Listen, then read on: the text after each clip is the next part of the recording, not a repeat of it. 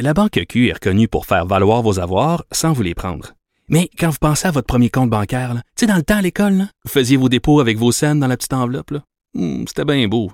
Mais avec le temps, à ce compte-là vous a coûté des milliers de dollars en frais, puis vous ne faites pas une scène d'intérêt.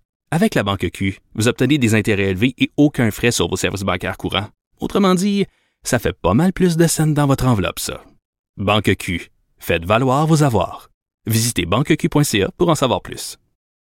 C'est maintenant le temps des questions du public avec Maître Jean-Paul Boilly. Euh, rebonjour. Rebonjour, j'ouvre votre micro. Bon, Bon dimanche, parfait, bon c'est fait. Euh, OK, euh, on, on a quelques questions. Euh, Préparez-vous. Toujours Ça prêt? commence. Euh, Sonia de Legardeur qui nous a demandé sur le Facebook de Cube Radio si Desjardins pouvait être condamné à une amende pour des manquements et vols d'identité sur son système informatique. Oui, c'est une excellente question. On a vu hier là, à l'émission que SNC Lavalin a eu de fortes amendes pour d'autres choses, qui c'était plus de la corruption que de la fraude. Ouais. Là, c'est pour un manquement. Euh, bon, écoutez, la loi présentement, telle qu'elle est, présentement, aujourd'hui, au moment où on se parle, là, le, le- le- le 22 décembre euh, 2019, il n'y a pas d'infraction prévue. On a vu cette semaine le ministre Éric Kerr, qui est le ministre de, euh, des... C'est lui qui s'occupe, en fait, de, de- de l'informatique au gouvernement, là, des, au niveau de, ce qui se passe euh, euh, sur la, sécurité, ou en fait, la cybersécurité, si on veut. Lui, il, il aimerait ça avoir un modèle qui pourrait ressembler à celui de l'Union européenne. On sait qu'il y, a un- il y a un règlement au niveau de l'Union européenne qui s'appelle le Règlement général sur la protection des données de l'Union européenne, qui ont introduit, eux, ils ont introduit un système d'amende. Mais ce qui est le fun à regarder là-dedans, et puis j'ai fait des petits calculs là, pour répondre à la question de cette dame-là, là. Euh, si on se fie à ce règlement-là, si le ministre, parce que vous savez, souvent, on n'invente pas le bouton en quatre trous. hein. Des fois, on va chercher, des fois, on innove, mais souvent, on va chercher ailleurs euh, ben, les accords de réparation, d'ailleurs, qu'on a adoptés au Canada en 2017, ben, ça venait des États-Unis, ça venait de l'Europe. Alors, on est allé chercher des modèles qui se font ailleurs. Alors là, le ministre, cette semaine, il se penche là-dessus, son ministère se penche là-dessus, sur ce qui se passe en Europe. Et on dit que les, les, les, les amendes pour des infractions les plus graves, dans des cas comme par exemple des jardins où on a, on a eu une espèce de laxisme, là, hein. on a laissé faire, puis quelqu'un qui a eu, euh, pour, des, pour quelques poitrines de poulet, a eu, a eu droit à, il y a eu 8, 8 millions ou à peu près de victimes, là, c'est fou raide, là.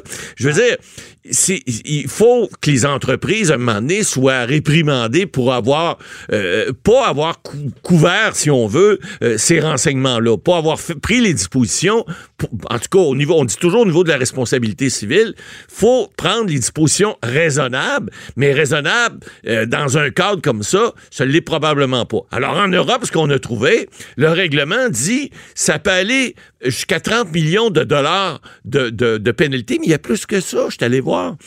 Ils, ils vont, ils peuvent charger jusqu'à 4 du chiffre d'affaires mondial d'une entreprise qui ne respecterait pas, par exemple, la raisonnabilité ou qui n'aurait pas pris des dispositions.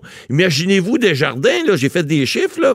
Si on y va avec le chiffre d'affaires de Desjardins de l'an dernier, qui était de 15,4 milliards, il y aurait eu, êtes-vous bien assis, il y aurait eu une amende en vertu du règlement européen qui aurait pu totaliser 616 millions de dollars. Aïe, aïe, c'est un petit peu plus que les 280 millions que Ça commence à faire cher. Fait que ça, ça voudrait dire aux entreprises, euh, Madame Sonia, là, que, euh, ben, surveillez vos fesses quand vous faites, euh, vous donnez c'est- des renseignements C'est une personnels. punition. C'est comme Ben, un dommage punition. punitif. Ben, c'est punitif, ça devient, comme toutes les lois punitives, ça devient de dire à- aux entreprises, écoutez, on vous a à l'œil, si vous faites pas, vous prenez pas les dispositions pour pouvoir protéger ces renseignements personnels-là, ben vous êtes passible d'amende. Et moi, je pense que c'est- le gouvernement est dans une bonne voie. Je dis pas qu'il faut aller charger 4% du chiffre d'affaires à tout le monde s'il arrive une, Ouais. une bad luck, mais ça va les faire réfléchir à Mais- faire quelque chose de plus serré pour sauvegarder les renseignements C'est personnels. sûr. Mais là, euh, l'amende est pas, c'est pas instauré encore. On Non. comprend bien. Ils n'auront pas d'amende, mais il y a d'autres choses qui s'en viennent. Parce que là, il y a une action Ben, Il y collective. a des poursuites. c'est de, exact. de- de milliards. On parle Exact. de 4 milliards. Ouais, c'est avocat de Granby qui a pris ça. On parle de beaucoup, beaucoup d'argent. Parce que là-dedans, il y a des dommages punitifs. Exactement. Ben, il n'y a pas juste ça. Il y a des dommages.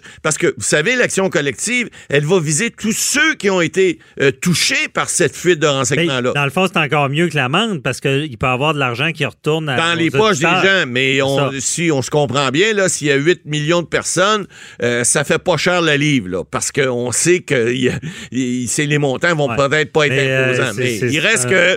Mais ça pourrait mettre en péril des jardins. Ben, ça en péril. Oui, c'est sûr que là, s'il y avait une amende, euh, un montant aussi. Moi, je suis convaincu qu'il va y avoir un règlement moindre, mais il reste que ça va faire réfléchir les entreprises, dire d'un avant, si vous utilisez Internet puis vous utilisez toutes sortes de réseaux sociaux, ben faites attention parce que s'il y a des fuites puis que vous n'êtes pas capable de les justifier, vous n'êtes pas capable de, faire en sorte de les protéger, ça va vous taper sur les doigts, ah, ça va coûter cher. Une nouvelle réalité. Euh, autre question, il y a Simon euh, qui est dans les Laurentides.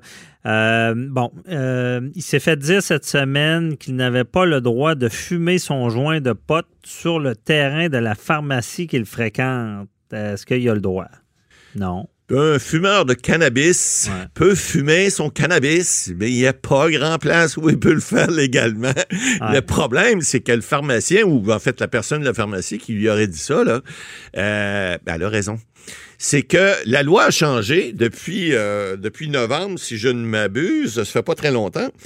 Euh, maintenant, ce qu'on dit, c'est que l'article 18 de la loi qui prévoit que les gens ne peuvent pas tolérer que, dans des endroits publics et, et on peut pas non plus euh, sur les terrains de ces endroits-là. Alors, est considéré comme tel les dépanneurs, les épiceries, les bars, les restaurants, les centres commerciaux, puis les pharmacies. Bon, évidemment. Et on, mais, on comprend ça a changé, là, parce ben qu'avant, chaque municipalité devait gérer exact. ça. Exact. Mais là, il y a une loi gouvernementale provinciale. provinciale qui est venue interdire à peu près tout dans tout lieu ben, c'est tous les lieux publics. Puis là, le problème, c'est qu'on avait parlé lors de l'adoption de la loi l'an dernier.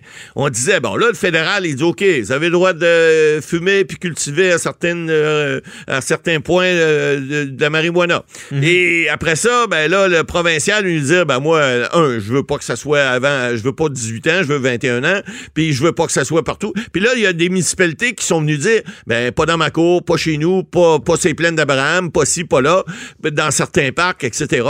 Et là, on a modifié encore une fois la loi pour dire, les endroits publics, c'est pas permis. Alors, est considéré un endroit public, un centre commercial, une pharmacie, euh, ce que je viens de définir, et, et pas juste l'endroit public, le terrain de l'endroit public. Ça veut dire que le stationnement de la pharmacie, le stationnement de la tabagie ou de votre, votre, votre, votre épicier favori, là, vous avez pas plus de droits. C'est Alors privé, ça? Si, non, c'est un lieu public. Alors, c'est un lieu commun.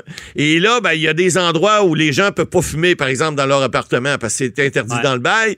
Euh, ils peuvent pas fumer dans les parcs. Et là, il y a il reste une partie de la rue, des fois, une partie du trottoir. Il y, a des gens qui vont être en contestation, j'imagine, disant que la. Ben là, ça, devient, ça devient comme tu peux plus rien faire. Bon. Mais on rappelle, fumer du cannabis, c'est pas un droit de la charte, donc ils vont perdre.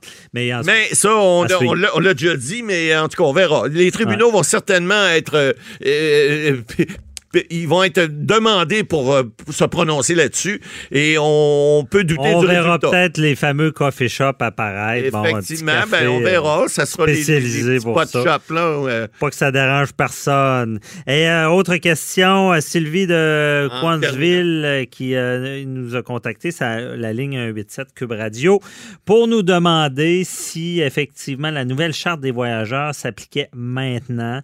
Elle a eu un retard de deux heures son dernier vol en provenance de Cuba. Qu'en est-il, M. Boily? Oui, ça, écoutez, euh, oui, c'est rentré en vigueur le 15 décembre. Alors, euh, c'est tout frais, tout récent, tout beau. On avait parlé de la fameuse charte des voyageurs. Il y a, effectivement, il y a des, euh, il y a, des pour les attentes interminables, il, y a des, il y a des montants qui sont, sont prévus. mais faut que vous ayez malheureusement, c'est le retard, il faut qu'il soit de plus de trois heures. Ah, OK. Alors, deux heures, madame, malheureusement, ne fait pas Bon. obtenir de, de- de dédommagement. Mais pour un retard de plus de trois heures, ben, ça peut varier entre 400 et 1000 dollars. Euh, et puis, pour euh, les, les ben, ça dépend des compagnies aériennes. Pour les plus petites compagnies, pour des petites compagnies intérieures, par exemple, le- les retards peuvent valoir entre 125 à 500 dollars. C'est ce que la loi euh, prévoit. Maintenant, pour ce qui est des attentes, des fois interminables dans les avions, ben là, la loi prévoit que vous pouvez avoir euh, droit à des breuvages, à de la nourriture, etc. Ils peuvent pas vous garder en dedans de l'avion plus de trois heures. Bon. Alors, il y, a- il y a plusieurs choses qui sont en train Désolé, madame, mais c'est bienvenu cette charte-là. Ça Ouais. faisait longtemps qu'en Europe, il y On avait en parlait. ça. Euh, et bon, c'est une bonne chose qu'il y avait le gros bout du bâton, comme on dit. Merci beaucoup, Matt Boily. Eh ben, euh, pour cette année. Joyeuse fête à vous aussi. Profitez-en. Si vous faites le mal, faites-le bien. Car le mal bien fait ne fait jamais bien mal. Oh, c'est bon. Et euh, on se retrouve euh, en 2020 pour Avocat là-bas. On continue nos chroniques. Merci à tout le monde d'avoir été là cette année. Très apprécié. Je remercie à l'équipe, Joanne et Henri à la mise en onde, à tout le monde. Et on vous invite à, à suivre euh, ben, durant le, temps des fêtes. Il y aura un spécial, euh, une émission de la revue de l'actualité judiciaire avec les collaborateurs, M. Jean-Paul Boilly, Nicole Gibault, juge à la retraite, euh, Jean-François Brochu, policier à la retraite. On vous invite à suivre ça et on se retrouve l'an prochain. Jean-François Ouais. Guérin également. Ah, Jean-François Guérin est parmi nous aussi, c'est On va vrai. avoir Oui, ben oui, pardon, un journaliste, donc une bonne équipe d'analyse. Et on se retrouve euh, en 2020. Bye bye.